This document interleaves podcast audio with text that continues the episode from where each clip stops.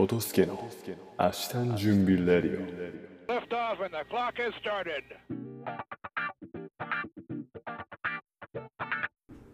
2023年1月14日皆様いかがお過ごしでしょうか？トトスケです。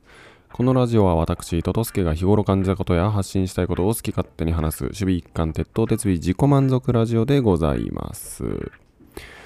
はい、えー、土曜日ですねえーと今週末はですねまあ一人で過ごす台湾で一人で過ごす最後のえー週末になっております。まあ、なんかね、まあ、家族が来たら、まあ、他の人と飲みに出かけたりできないだろうから、誰か誘おうとも思ったんですけどね、やっぱ何より筋トレがしたい。うん、だからもう、今週末もね、いつも通り、コインランドリーに行って、筋トレしての、週末を過ごします。はい。で、今日はまた髪切りに行こうかなと思っておりますね。えっ、と、明日が休みで、うん。で、日本に帰もうこっちがやっぱ安いからね、120元、500円ぐらいかな、今。そう、もう今のうちに切っとこうという、切っとこうと考えております。えー、っとですね。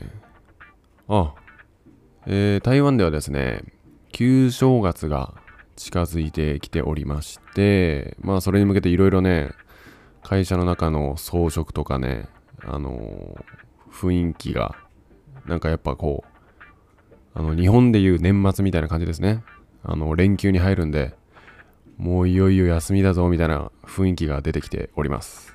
で、台湾にもですね、あの、お年お年玉という文化はあるそうでございまして、あの、本場を、本場を、本場を、ごめんなさい、発音は正確なの分からないですけど、本場っていうね、あの、お年玉袋、まあ、お年玉のことを言うのかな？っていうのがあるそうです。えっと、これはですね、本場はね、くれない、あの、紅、紅、口紅の紅に包むと書いて本場をと読みます。で、これがですね、まあその、旧台湾ではその赤色がめでたいとされております。で、その、まあ、紅を包むなんでこう、なんですかね、お年玉袋もやっぱ赤くないといけない。で、お年玉の中に入れる、えーお札もですね、あの、100元札じゃないといけないっていうのがあります。っていうのも、100元札、こっちの国はですね、100元札、500元札、1000元札とありまして、1000元札が青色。で、500元札が白。で、えっ、と、100元札が赤色なんですね。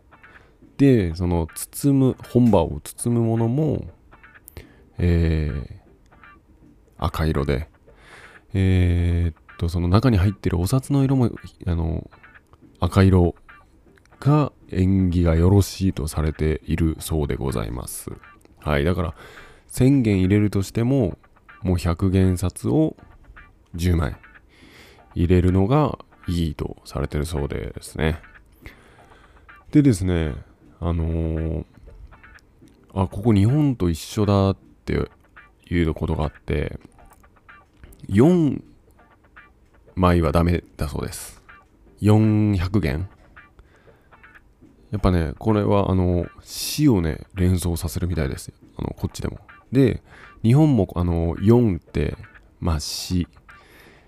同じ死っていう発音をするから、あの、ね、あまりよろしくない、縁起が良くないみたいな言われてますけど、えーっと、台湾もですね、その4の発音、4がスなんですけど、その C の発音も同じスかな。ス、同じスなんですよ。ちょっとあのピーンって言ってこの発音のス、ス、ス、スのどれが、ちょっとどれか忘れちゃいましたけど、同じスで、やっぱ死は、えー縁起が良くないとされてるそうでございます。でなんかあのー結構ねあのーその4にに対する恐怖心というかあのー4を嫌うのが結構こっち強いみたいであの会議室もですねやっぱ何丸4号室はなかったりするんですよ。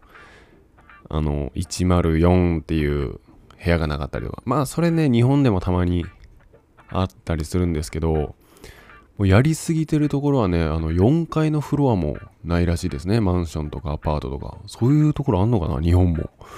もう台湾はあるみたいです。あのだからエレベーターが1階2階3階で4階がなくても次5階みたいな。いうところもあるみたいですね。それぐらいやっぱあの嫌われてるみたいです。4という数字は。はい。っていう話をしてましたね。うん。あとはですね。うーん。ああのー最近目にした話で言うとね人間の体感時間。はい。これですね。まあ0歳から18歳までの18年を、まあ、そのまま18年と定義するとですね19歳から16歳までの42年間の体感時間って16年なんだそうですよ。はい。同じあの、まあ、同じ時間っていうかこう体感がねもうかなりやっぱ18歳19歳以降はねあのーめっちゃ早くなるそうです。まあ確かにそれはねあのー30手前の私も思いますけどあのーもうやっぱ小学校の1年って長かったですもんね。小学校の6年間がなんか人生で一番長い気がしますねなんか。思い返してみると。うーん。なんかねっていうのもなんだろうな。そのもう社会人になったら同じことの繰り返しだともう毎日会社に行って仕事して帰ってだからあのーなんか早く感じると言ってたんですけどでもそれはな今思い出し返してみれば学生生活も一緒だよな。毎日学校に行ってなんかやっぱ刺激の受け方が違うんでしょうね。うん。この年になるともうある程度世界のあり方というかそういうのが分かってきてこう生きていけばいいとかこうすれば大丈夫だろうみたいなまあ無難なねことを無難に生きていくっていうので刺激がなくそうなんか短く感じるんでしょうかね。はい。でまあなんかそれを聞いた時にあの思ったのが、まあ、なんか自分自身はあのいろいろ、まあ、会社の中でですねいろんな部署を経験したりとかまさに今この台湾に行ったりとかですねあのいろんな経験できてるなぁとは思います。うん。だからねそう。結構あの自分全然知らないところに行って知らない人と話してっていうのが好きなんであんまりその同じ部署に何年もいて同じ仲間とずっとやっていくっていうのもまあ楽しいんでしょうけどそれよりもねなんかこう三自分は3年おきになんか新しい環境に行ってるんですけどその度にこういろんな人と出会ってこういう人がこういう仕事のし方してとかいろんな組織のあり方とかねいろんな人との関わりをうんするのがなんか個人的には楽しいなって思ってるんでとかだからね自分も毎3年ごとになんかいろんなところに飛ば飛ばされたいですね。あの国内転勤は嫌なんですけどね。なんかもう海外だったら吹っ切れちゃうというか。もうなんか変な北海道とか言われるよりも、まあ、海外の方が話のネタにもなるし面白いなぁと思うんでねそうなんかずっと新しい環境で居続けたいなぁとは思います。はい。でね、その18歳までの体験がっていう話を、えー聞いてね、思い出したのが、えーっとね、アインシュタインの名言、アインシュタインだったかな？アインシュタインの名言だと思います。あのね、常識というのは18歳までに蓄えた経験や偏見を言うという言葉がありまして、これをね、聞いたときに、うわーっと、なんかこう、刺さった感じがしたんですよね。確かになんか、常識、そんなの当たり前だろうとか、いや、普通こうするよねとか、普通だったらこうしないっていう話って、結局その人がどう生きてきたか。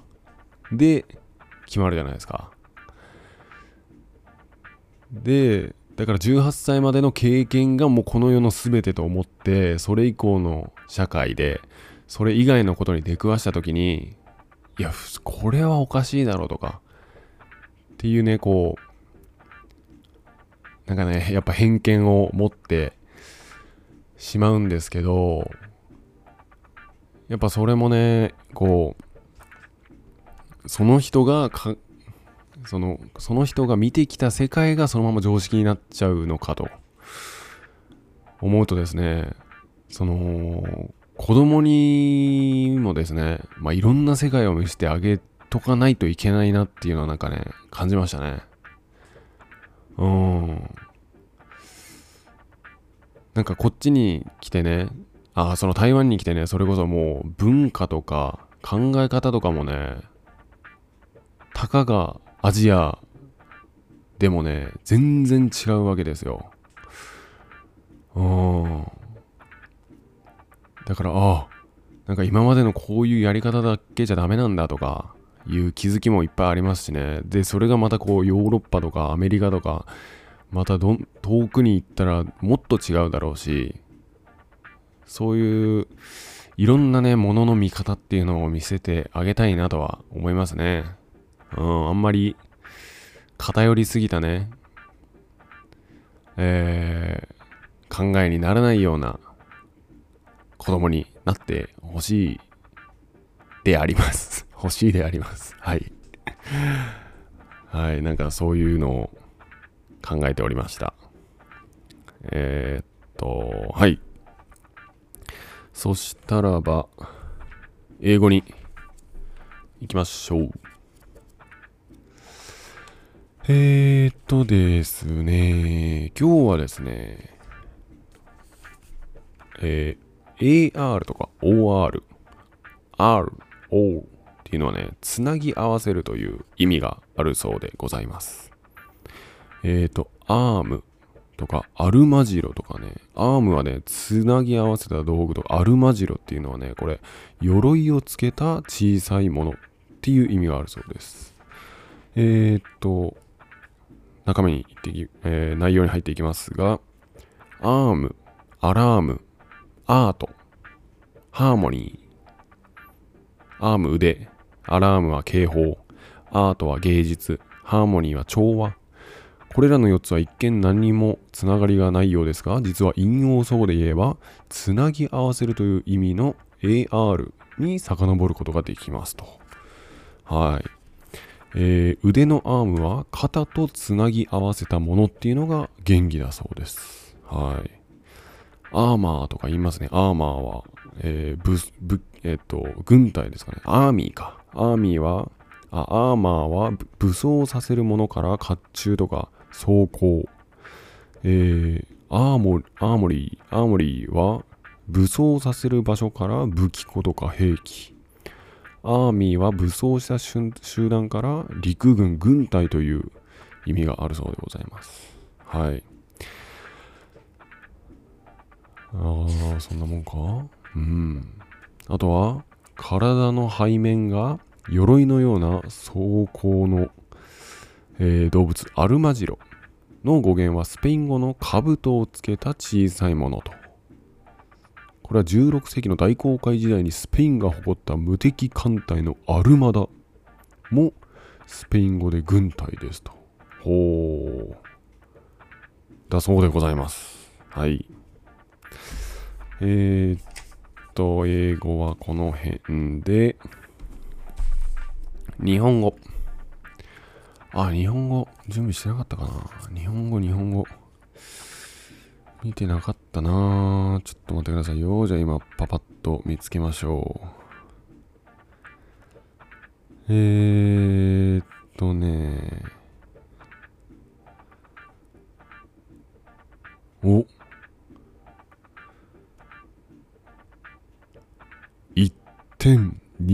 にかき曇る。はい。一点一つの点。天井の点。にわかにかき曇ると。空全体が突然曇り暗くなること。竜神など超自然現あ超自然的な存在の力の発動による急速な天候の変化にいうことが多いと。はい。これですね。なんかあの大学時代にバイクで九州横断一周っていうよりは横断だな。横断したことがありまして、えー福岡の福岡から、えー大分方向に向かってですね